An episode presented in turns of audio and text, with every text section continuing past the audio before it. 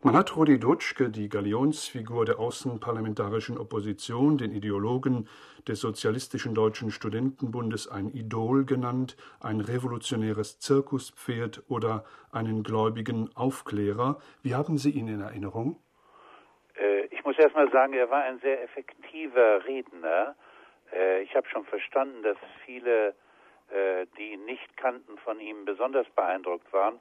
Er war auch äh, beeindruckend durch den, durch die Intensität seines Wollens. Also äh, es ging eine gewisse Kraft von ihm aus, ohne Zweifel. Haben Sie diesen 11. April 1968 und vor allen Dingen auch die Tage danach noch in Erinnerung?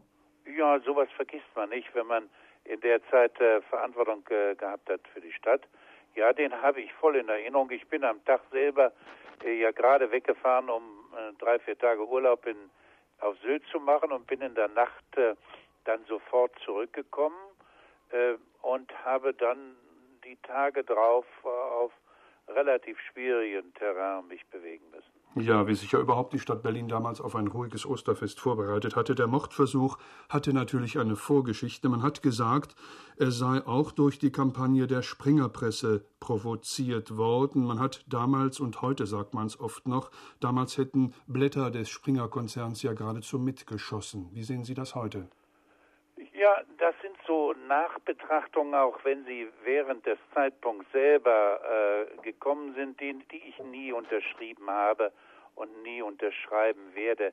Natürlich haben äh, die Zeitungen Stimmungen auch äh, äh aufgeheizt, aber man darf nicht vergessen, es gab diese Stimmungen und äh, der besagte Bachmann war ja gar kein Berliner, er hat gar nicht viel Kontakt gehabt, kam da, nachdem ich so irre aus dem süddeutschen Raum.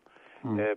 Damit will ich gar nicht irgendjemand entschuldigen. Es war schon eine aufgeheizte Stimmung und es war wohl auch so, dass einerseits äh, demonstrierende Studenten waren andererseits eben doch eine große Mehrheit von Berlinern und ich habe ja damals auch eben viel Kontakt gehabt, viel Briefe gehabt, eben äh, sich sehr, äh, wie soll ich mal sagen, befremdet kamen, um das sehr vorsichtig auszudrücken. Also es war eine wechselseitig aufgeheizte Stimmung, in der sicherlich auch die Zeitungen ihr Teil mitgewirkt haben. Sie haben damals gesagt, Herr Schütz, der Mordanschlag sei für die Initiatoren der Unruhen nur ein Vorwand zu eigener Gewalttätigkeit gewesen. Würden Sie das heute auch noch so sehen?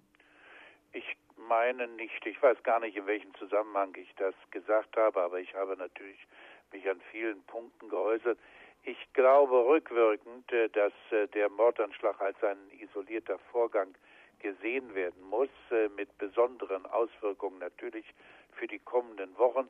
Aber ich würde die Bewertung der Ereignisse von 68 nicht allein auf den Mordanschlag auf Rudi Dutschke ableiten, sondern die Bewertung selber geht, glaube ich, tiefer und wird dann auch wenn ich es richtig sehe, positiver für die, die damals etwas wirklich gewollt haben, nämlich mehr Demokratie bei uns und vor allen Dingen, was ja niemand vergessen soll, die den Vietnamkrieg beenden wollten.